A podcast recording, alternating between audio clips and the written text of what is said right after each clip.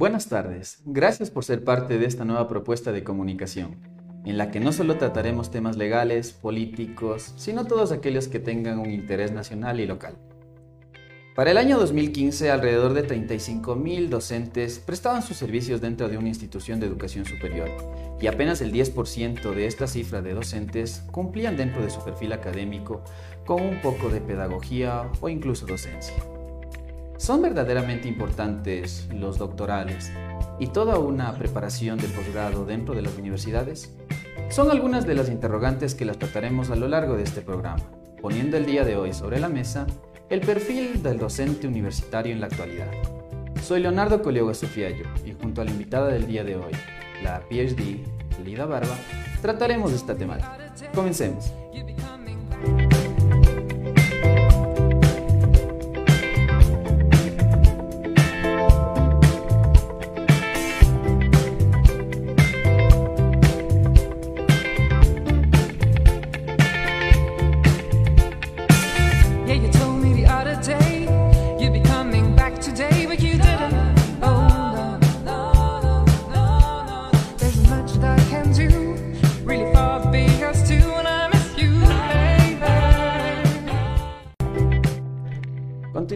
El día de hoy tenemos una invitada especial, eh, es la vicerrectora ya electa académica de la Universidad Nacional de Chimborazo.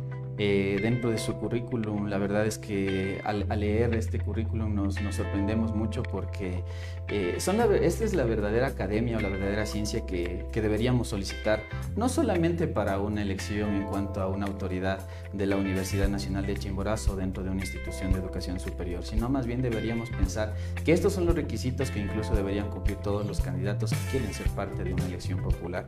El día de hoy nos acompaña la máster y PhD Lida Mercedes Barbamag tiene, eh, tiene una eh, PhD en Ingeniería Informática por la Pontificia Universidad Católica del de Valparaíso de, en Chile. Es magíster en Ingeniería Informática, me parece, por la misma universidad. También es magíster en Gestión Académica Universitaria por la Universidad Nacional de Chimborazo. Es ingeniera en Electrónica y Computación por la y dentro de su palmarés en cuanto a logros académicos está el haber obtenido el ranking número uno en el programa de estudios doctorales y el primer premio en el concurso latinoamericano de tesis doctoral organizado por el Centro Latinoamericano de Estudios en Informática, CELI, en el año 2017. Doctorita, gracias por compartir con nosotros y ser parte de esta nueva propuesta de comunicación. Le cuento a mi doctorita, tenemos nosotros un público joven, un público eh, académico, un público universitario, el cual está muy pendiente de tratar de hacer algo diferente, de tratar de llevar de una u otra manera estos espacios desde la academia, para la academia y que podamos de una u otra manera comenzar a entender un poquito por dónde deberían ir las verdaderas respuestas para todos los problemas que tiene esta sociedad. Doctorita, al inicio tratamos o pusimos sobre la mesa si son realmente necesarios o no son necesarios esta preparación en cuanto a PhDs o a una preparación pues, en, en, posgrados. ¿Qué, necesidad tiene la universidad o cuál es la verdadera necesidad que tiene la universidad para cumplir con estos requerimientos? Bueno, muy buenas tardes, estimado Leonardo. Un cordial saludo también a la teleaudiencia de Centro TV. Felicitaciones por este espacio de diálogo, de debate, que entiendo es de reciente creación, pero auguro toda clase de éxitos, porque sé que usted es un académico también y conoce las necesidades y las expectativas de nuestra sociedad en este ambiente universitario y sabrá conducirlo de manera adecuada. Y de nuestra parte también muchas gracias por la invitación y estaremos siempre dispuestos a dialogar, a conversar sobre nuestras ideas y nuestras expectativas. Con respecto a la pregunta que usted me realiza, el pilar fundamental del desarrollo de los pueblos es la educación.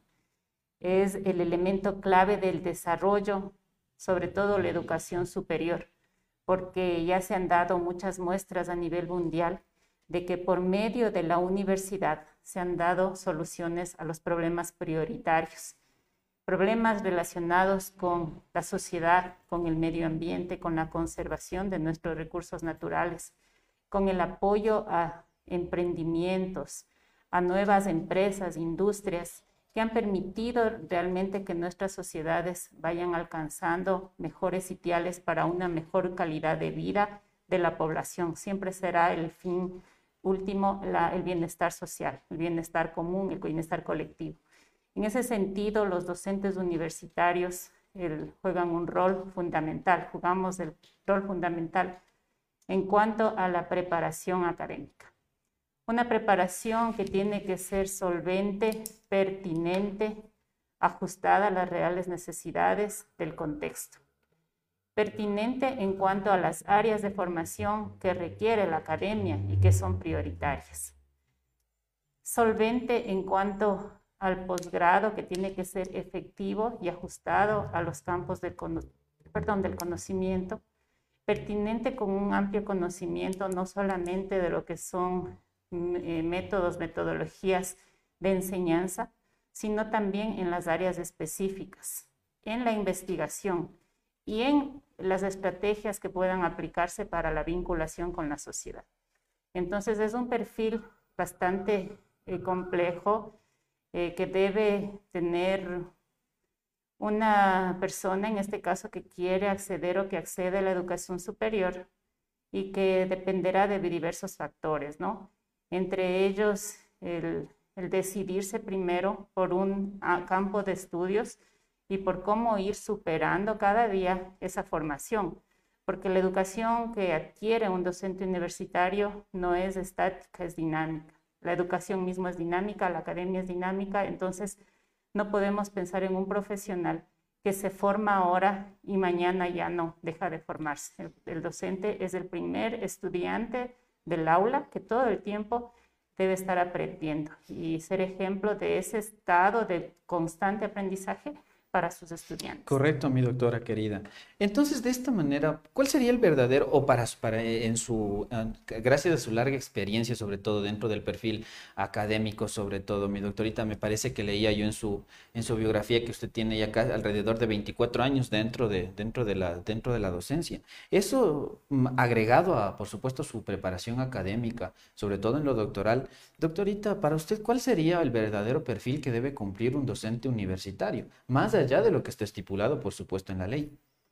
Bueno, eh, como usted lo dice, la ley es muy clara, es muy amplia eh, la cantidad de requisitos que se exigen para ser docente universitario, para adquirir, en este caso, llegar a tener una titularidad y también eh, acceder a un escalafón docente e ir accediendo también a estos procesos de promoción docente.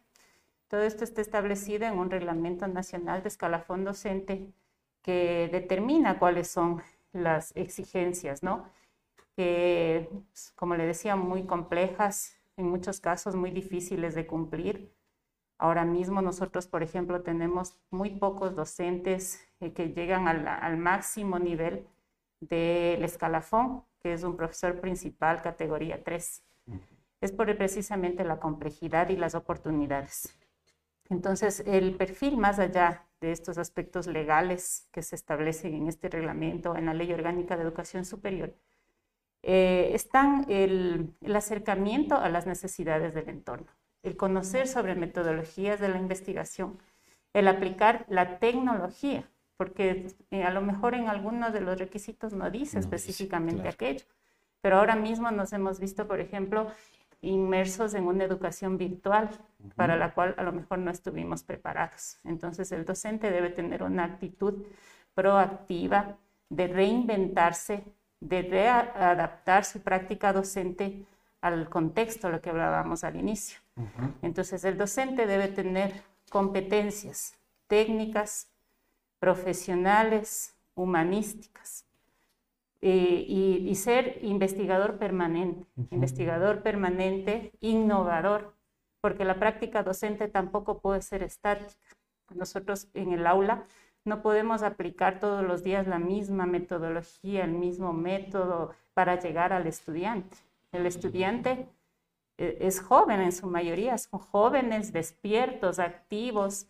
Ahora mismo que usted nos dice, su público es la mayor cantidad, son jóvenes me darán la razón. Los jóvenes, entre comillas, se aburren con un método clásico, tradicional, a lo mejor muy teórico, y muchos de ellos a lo mejor no, no, en muchos de ellos no se alcanza a lograr el aprendizaje, que es la finalidad del proceso educativo. Entonces, un aprendizaje significativo se logra a través de metodologías activas de aprendizaje, nuevas metodologías, entre ellas justamente la tecnología. Entonces, el docente tiene este rol y este desafío de ir cada día mejorando, reinventándose, innovando en sus técnicas. Y también otro elemento fundamental es el trato del día a día con el estudiante, con el joven. Primero el respeto, ¿no? El respeto que siempre tiene que primar, pero también la oportunidad del diálogo, la coparticipación. No puede ser el docente la autoridad eh, tajante, que obliga, sino más bien sí la autoridad en el conocimiento, porque el docente tiene que ser una autoridad. El estudiante debe mirarlo como el experto que dice su currículo. Eh, como es experto, pero también tiene que ser la persona que facilite el proceso, que permita el diálogo, que permita la idea, las ideas, que, se, que exponga al docente cuál es su criterio, cuál es su propuesta de evaluación, por ejemplo, que es uno de los temas más de, mayor discusión con los estudiantes y que puede afectarles una u otro tipo de evaluación. Que conozca el estudiante cuáles son eh, los puntos de esa evaluación, lo que nosotros llamamos las rúbricas de evaluaciones. Que conozca, que, que discuta, que adopte, acepte, entienda, porque a veces también se dan resultados negativos en el proceso educativo porque el estudiante no comprendió qué es lo que el docente quería de su trabajo. Se envían tareas a lo mejor y el, estudiante pensó que hizo bien, pero luego vienen las sorpresas en la calificación. Entonces, precisamente son esos elementos del comportamiento, de la actitud que debe primar también en la persona, en el docente universitario. Entonces tiene que ser multifacético. Multifacético. Y ahora mi doctorita también, recordará usted mucho más que, que nosotros en, en, cierto, en cierto punto, ya que somos, bueno, en, en lo personal, un docente joven todavía, eh, que estamos dando nuestros primeros pasos, e, incluso dentro de la, dentro de la docencia. Muchas de, de las personas incluso estudiaban primero para ser docente, estaban inmersos dentro de un proceso pedagógico, didáctico, no sé, incluso actividades propias de ser docente.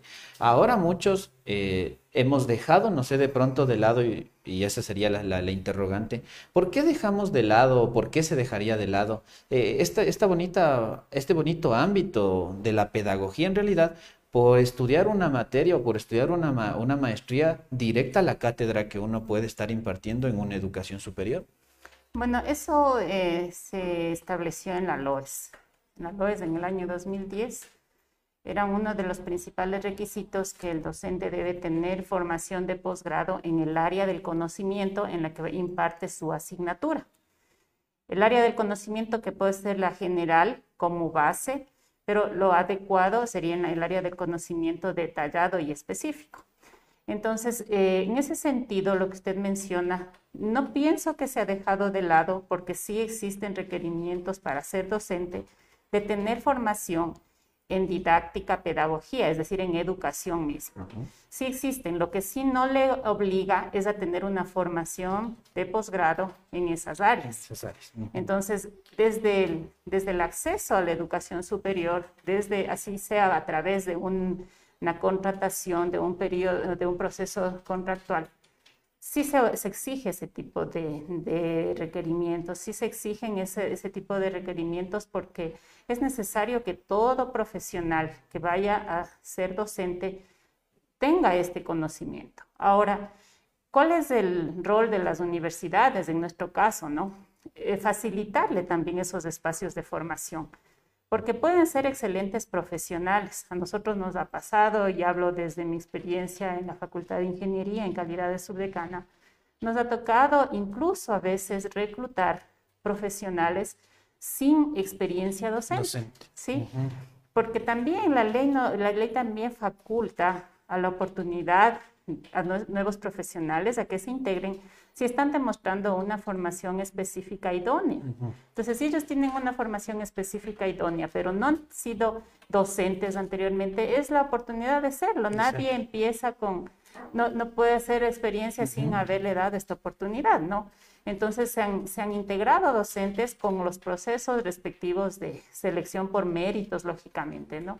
Con las, los procesos abiertos de participación que se lo ha realizado a través de nuestro sitio web institucional y se ha reclutado profesionales sin esa formación. Entonces, en ese sentido, que, hay, que ha realizado la institución dentro de su plan de capacitación anual, semestral, se han establecido procesos de capacitación, cursos específicos y dentro de ellos precisamente de metodologías de enseñanza, aprendizaje, ¿no? Metodologías, también tecnologías, también el uso de aulas virtuales.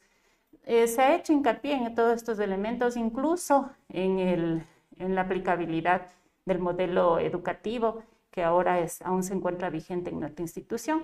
Entonces, todas estas estrategias han permitido que nuestros docentes tengan esa formación.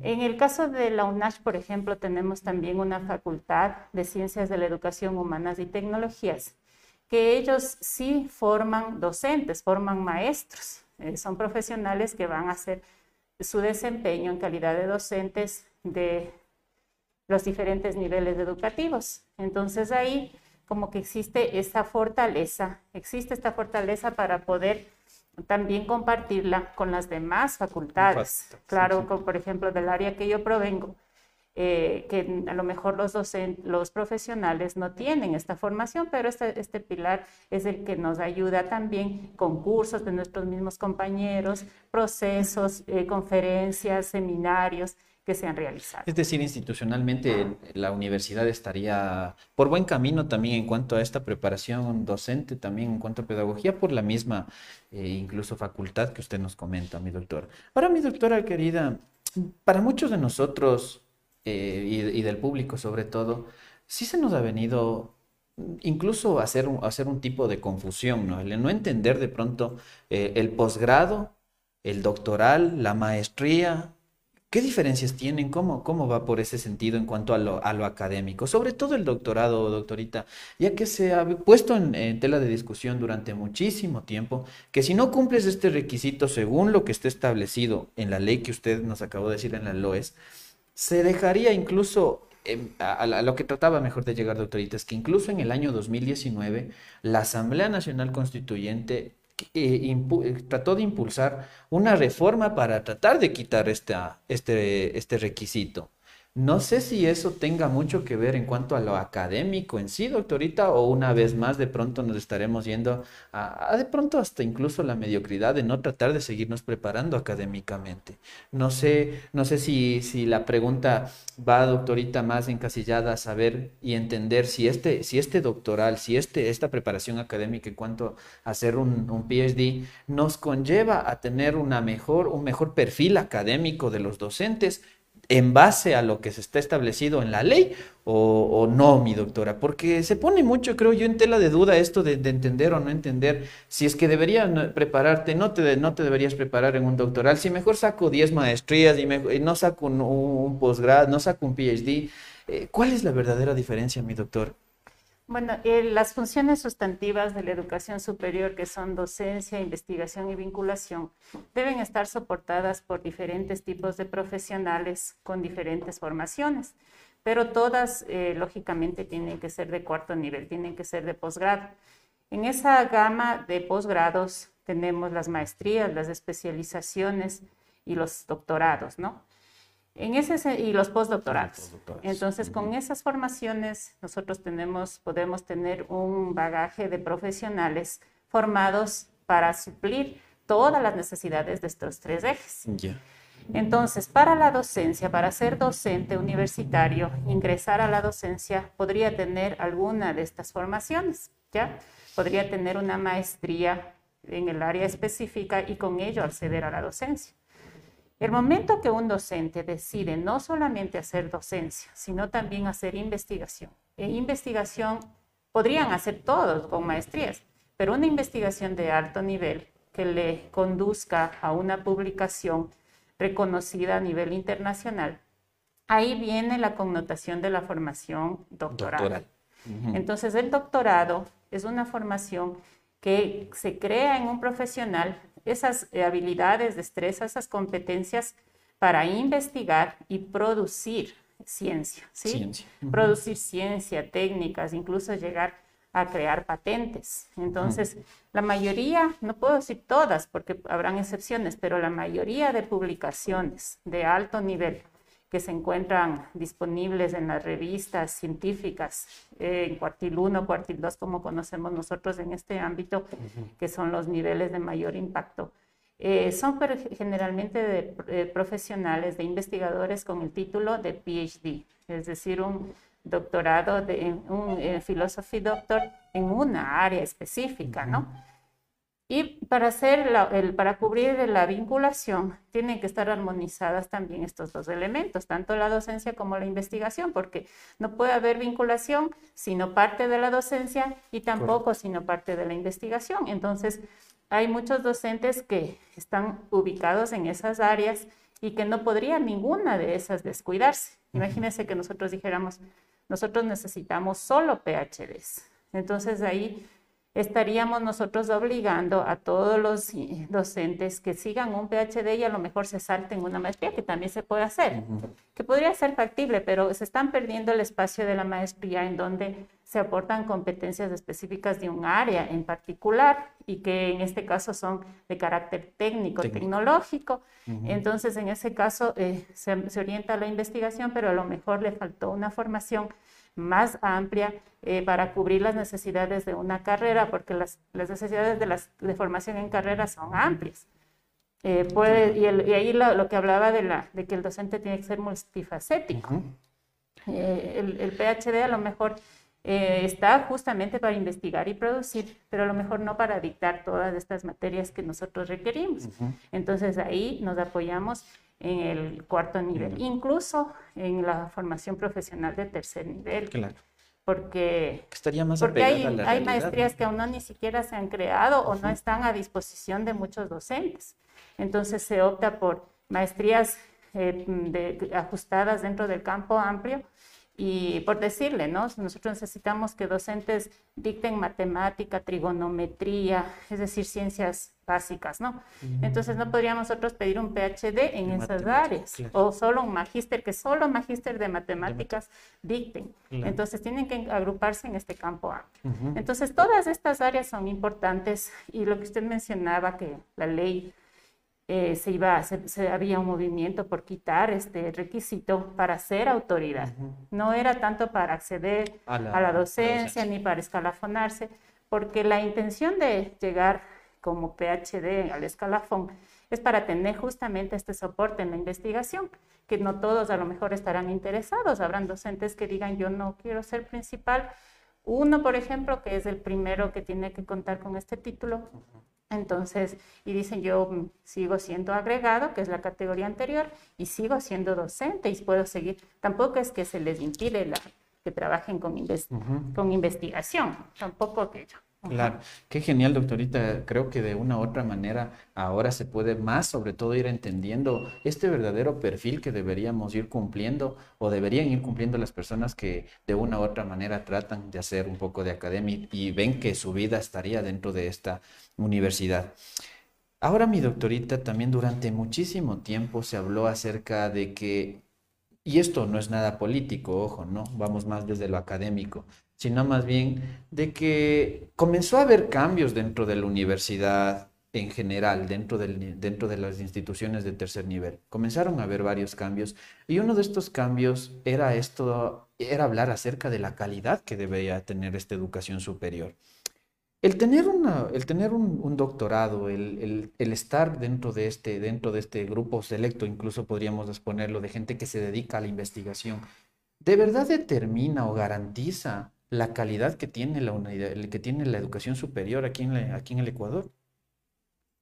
Bueno, nosotros tenemos una institución reconocida a nivel nacional, que es la Secretaría Nacional de Educación Superior y Ciencia y Tecnología, que es la que determina los estándares y los parámetros para poder, en este caso, registrar un título de posgrado. Entonces, eh, antes de iniciar los estudios doctorales, eh, la persona tiene que primero elegir la institución de destino, ¿no? En dónde cursará sus estudios. Entonces ahí se analizarán muchos elementos, desde el yo interior hasta los escenarios eh, nacionales y de la institución. Por ejemplo, yo personal en decir yo estoy dispuesto o no estoy dispuesto a salir del país, tengo los medios, no tengo los medios. A nivel institucional, mi universidad, en qué espacio me requiere que yo me forme, y eso también es parte del plan de capacitación del profesorado de las instituciones, y que es evaluado, es uno de los estándares de calidad evaluado por el CASES, por ejemplo, eh, si es eh, ah, pertinente o no esa formación y por otro lado, el, si luego cuando yo curse mis estudios voy a poder registrar mi título profesional. Entonces, todo eso está, es parte del, precisamente lo que usted menciona, el decir es un posgrado de calidad o no lo es. Entonces, son todos esos elementos que tienen que combinarse. Y la Secretaría, la CENESID que mencionaba, es la que permanentemente nos está entregando un listado de universidades eh, para las cuales, extranjeras sobre todo, para las cuales existe un reconocimiento automático del título obtenido. Sin embargo, de aquellos, si, por ejemplo, alguien decide cursar un doctorado o, una maestría en el exterior y no está dentro de esas universidades reconocidas por la CNESIP, puede aplicarse otros mecanismos, por ejemplo, el, eh, los acuerdos internacionales, convenios específicos y por último eh, comités técnicos que la CNECI determina para analizar si, si se debe o no registrar el título. Entonces, entonces todos esos elementos tienen que ser verificados y a nivel nacional, si, si es el posgrado que oferta una universidad nacional, estaría también amparado en este caso por la acreditación que tiene la institución de educación superior a través, eh, que obtiene a través de la evaluación que realiza el CASES, es decir, el Consejo de Aseguramiento de la Calidad de la Educación Superior, que determina si la institución de educación superior está o no acreditada y también aprueba eh, los programas de posgrado, todos los, los, programas, ¿no? En este caso, los programas de posgrado que tengan todo este estándar y esta calidad. Entonces, por ambos lados, si deciden estudiar en el país, pues tendrá que verificarse que sea un programa aprobado por el, en este caso por el CES, perdón, por el Consejo de Educación Superior, y, eh, y si es de extranjera la institución que conste en este listado. Serían los dos elementos principales para asegurar la calidad de ese programa. Y ahora, mi doctorita, teniendo ya sobre la mesa una, una maestría o un posgrado, pongámoslo así, de calidad, ¿cómo yo garantizaría esta, esta educación, esta, esta preparación académica? garantiza la calidad, en cambio, que va a tener la educación al formar a los estudiantes? Bueno, em, bueno eh, depende, como le decía, si es una maestría en el área de estudio y que el docente va a, va a desempeñarse en esa área de estudio, nosotros entenderíamos que estaría asegurada esa formación.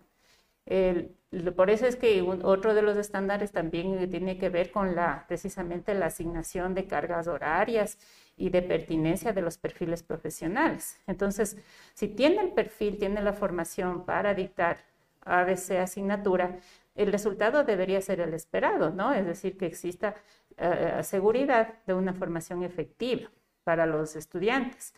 Pero si es un docente que se formó para investigar, a lo mejor no le podemos llenar de asignaturas. Tendríamos que dosificar aquello y tendría que eh, asignársele carga horaria precisamente para investigar y siempre, siempre tienen que medirse los resultados, ¿no? Entonces, si hay docentes que se les asigna carga para investigación, pero no hay resultados, también es otro problema. Entonces, ahí eh, lo que tiene que hacerse es tomarse los correctivos respectivos para que exista una total eficiencia, ¿no?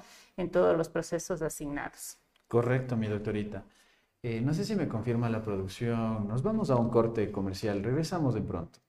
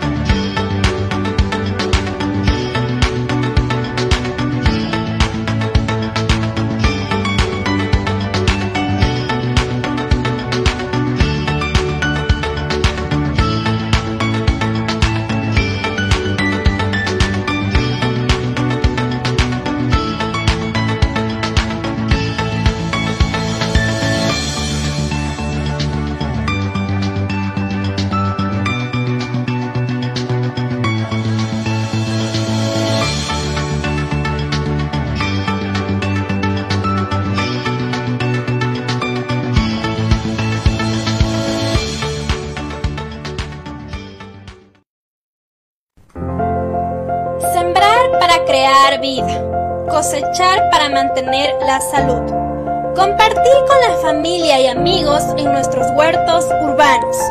Ayúdanos a crear una ciudad ambientalmente sustentable. Regalamos plantas para que usted las siembre en su casa. Contáctenos al número 09 86 39 68 20 o visítenos en la oficina del concejal de Riobamba, Jorge Morocho. Juntos podemos construir una ciudad amigable con el ambiente.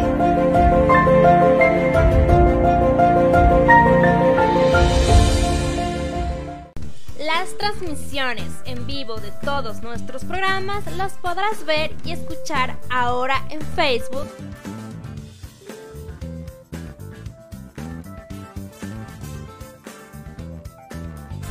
YouTube,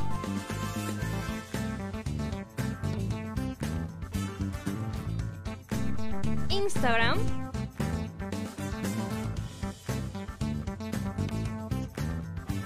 Twitter,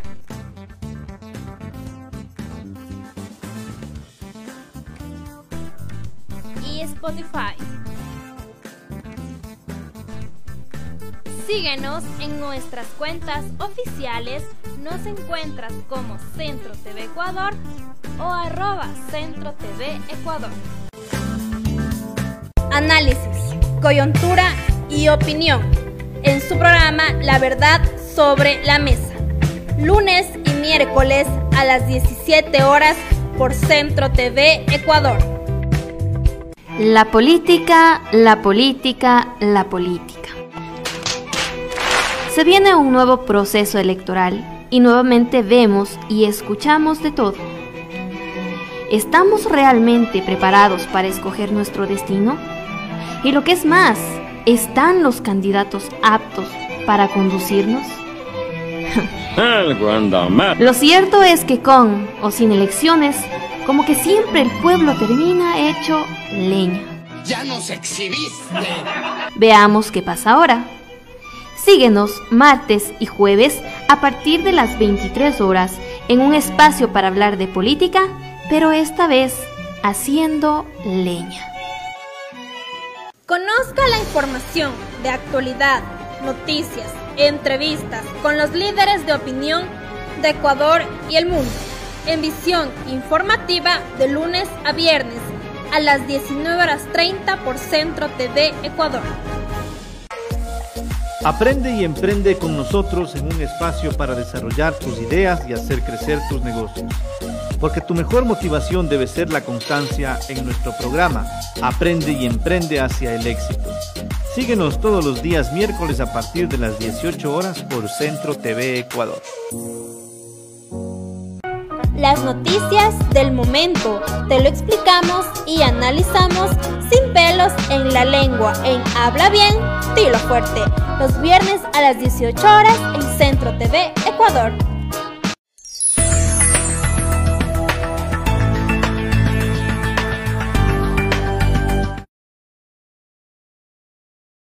Nosotros tenemos un espacio que se llama Los jóvenes preguntan. Y no sé si producción me confirma simplemente a ver si es que tenemos ya la pregunta. Por favor, mi doctorito, un estudiante le va a hacer una pregunta a usted. Con gusto.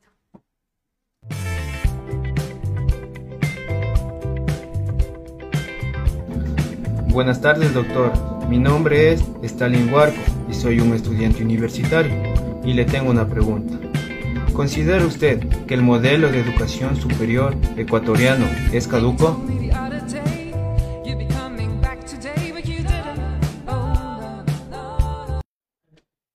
Doctorito, el estudiante.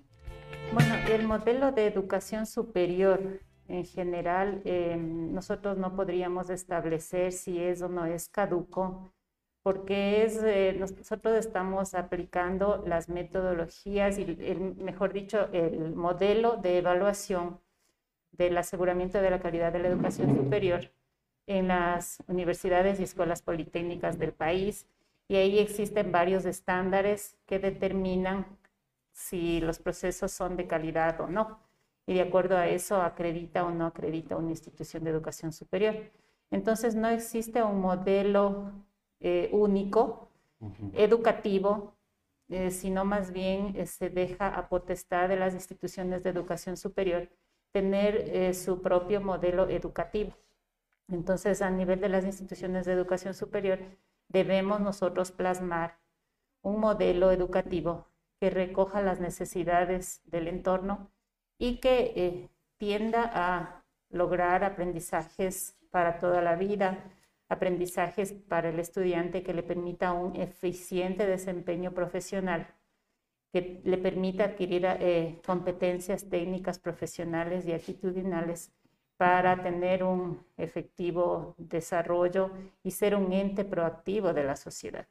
Entonces, en ese sentido, decir que el modelo de educación superior de nuestro país es caduco, yo me atrevería a decir que no, porque las instituciones de educación superior estamos permanentemente eh, en este proceso de mejora continua a través de, por ejemplo, este modelo genérico de evaluación de instituciones de educación superior y también de evaluación de carreras con fines de acreditación y este proceso es permanente. Nosotros acabamos de pasar por un proceso precisamente de evaluación que nos ha dejado experiencias positivas del cual nosotros hemos obtenido un alrededor del 97% de cumplimiento.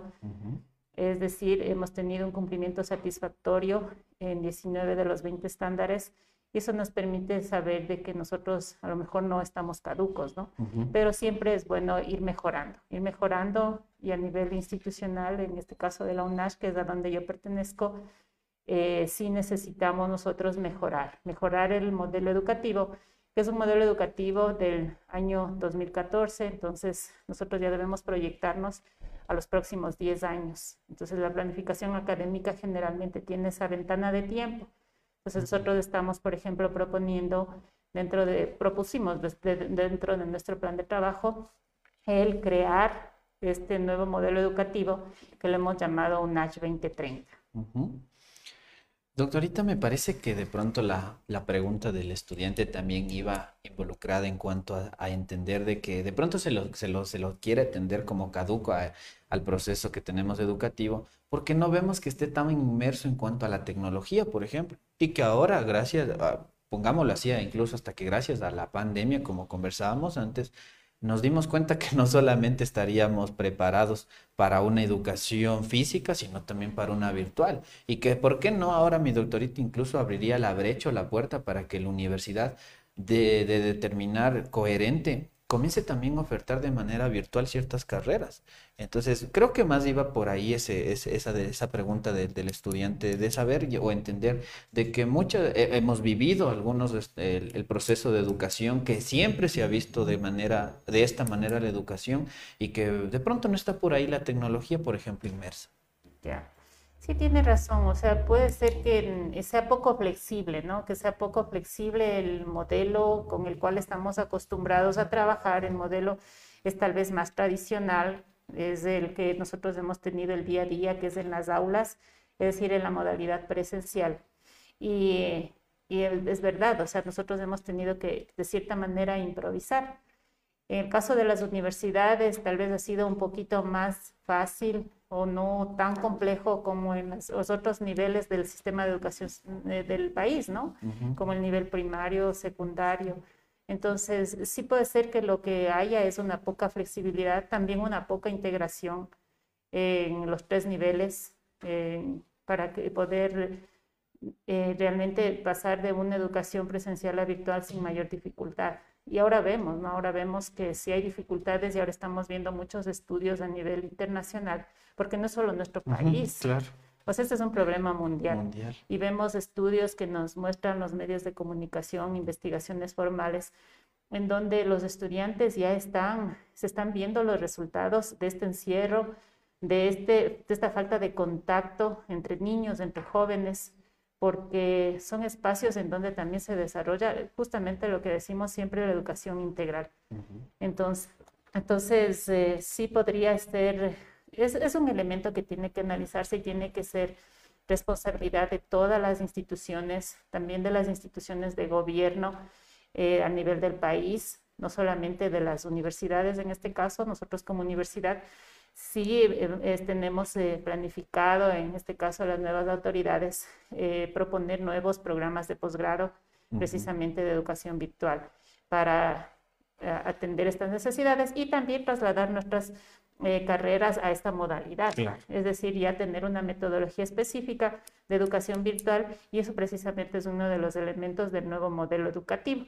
Entonces, sí, nosotros podemos entregar soluciones pero tenemos que integrarlo, ¿no? Tenemos que hablar de la integración con los otros niveles de educación. Y, también entendería yo, mi doctorita, que no por eso es que el modelo es caduco, sino más bien que debería ir avanzando según también las necesidades, por supuesto, del entorno, porque no vamos a dar o vamos a ofertar aquí una carrera que no tengamos cómo explotarla de pronto a los, a los profesionales. Entonces, creo que son bastantes las interrogantes y bastantes las las respuestas que usted nos ha dado el día de hoy, que nos, que nos comienzan a aclarar el verdadero trajinar que debió haber pasado la Universidad Nacional de Chimborazo, en la que de una u otra manera usted se estuvo ya preparando eh, de manera académica que otros de sus compañeros estuvieron al frente de ese, de ese trabajo y que ahora, por supuesto, al usted estar ya electa y cumplir funciones desde el 18, que me parece que decía mi doctorita, pues será un reto más que tenga que cumplir esta Universidad Nacional de Chimborazo,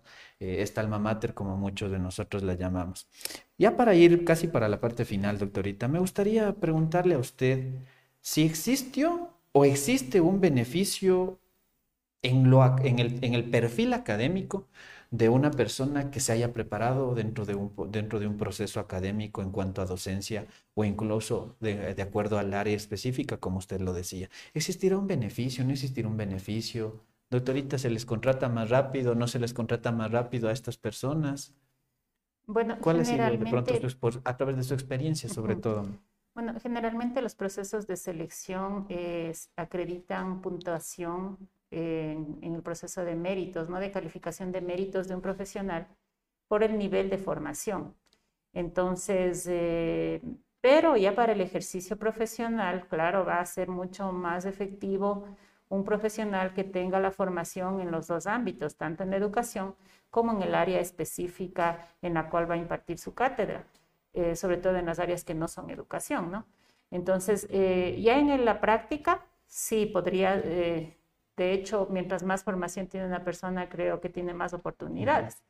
Sin embargo, en los procesos de méritos, como le digo, la calificación se hace de acuerdo al nivel. Entonces, si tiene un título de pregrado, tiene un puntaje, tiene un título posgrado otro, y si tiene un título PhD mayor, ¿no?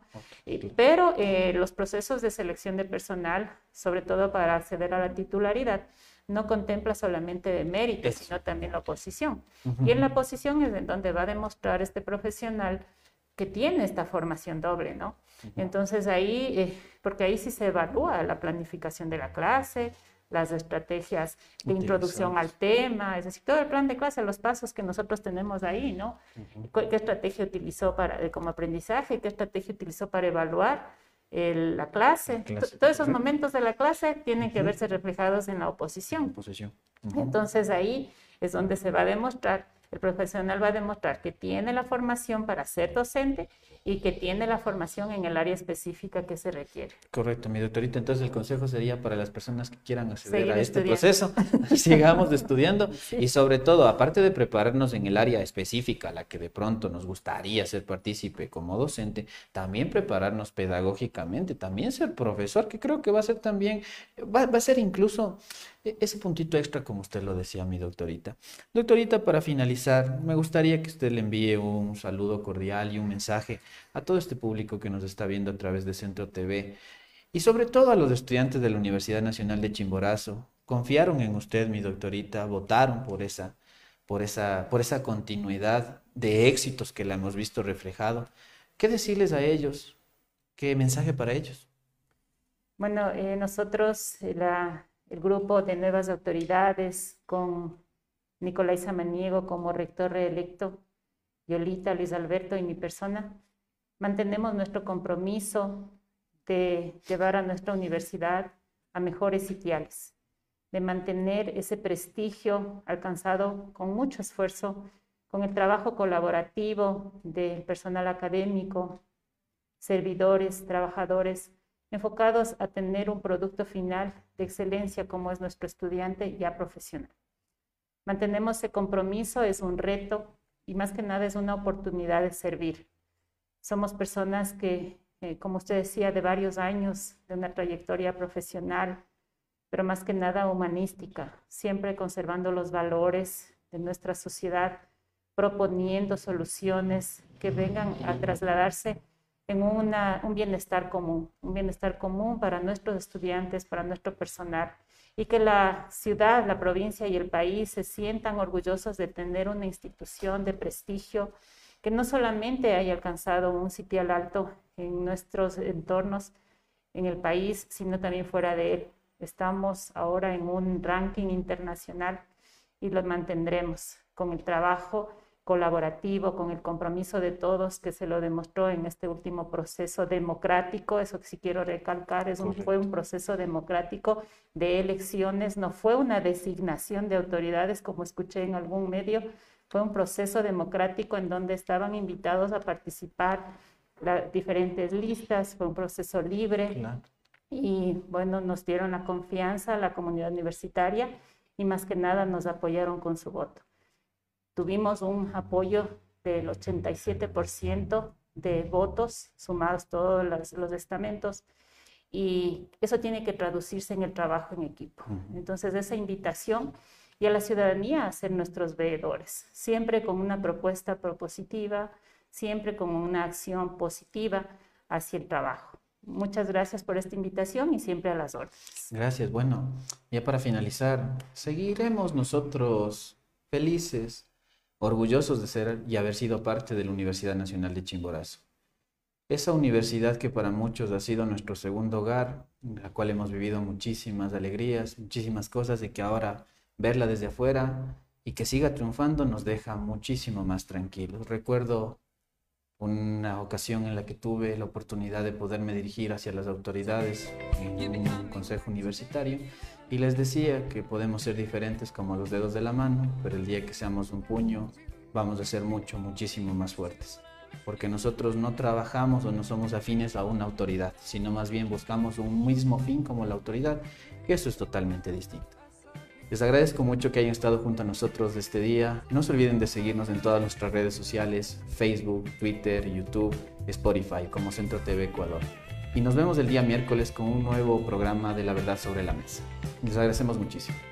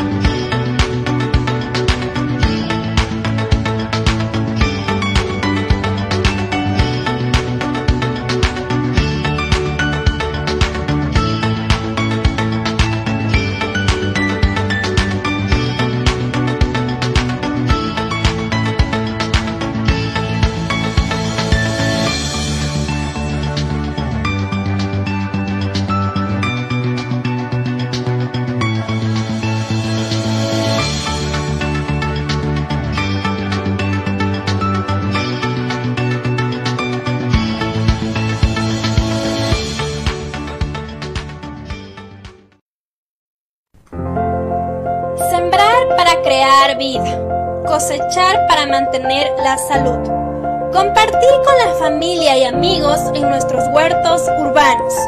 Ayúdanos a crear una ciudad ambientalmente sustentable. Regalamos plantas para que usted las siembre en su casa. Contáctenos al número 09 86 39 68 20 o visítenos en la oficina del concejal de Riobamba, Jorge Morocho. Juntos podemos construir una ciudad amigable con el ambiente.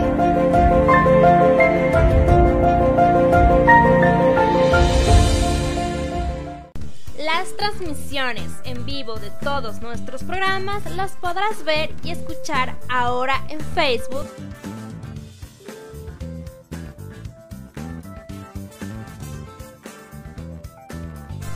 YouTube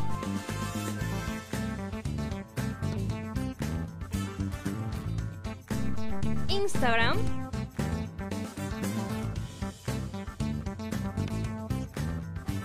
Twitter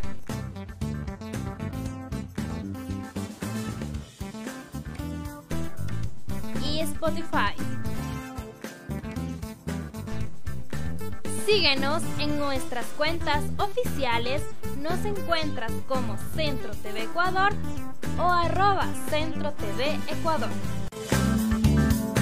Análisis, coyuntura y opinión. En su programa La Verdad sobre la Mesa. Lunes y miércoles a las 17 horas por Centro TV Ecuador.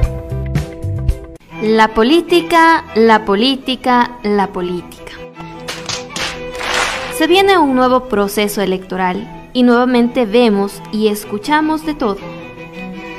¿Estamos realmente preparados para escoger nuestro destino?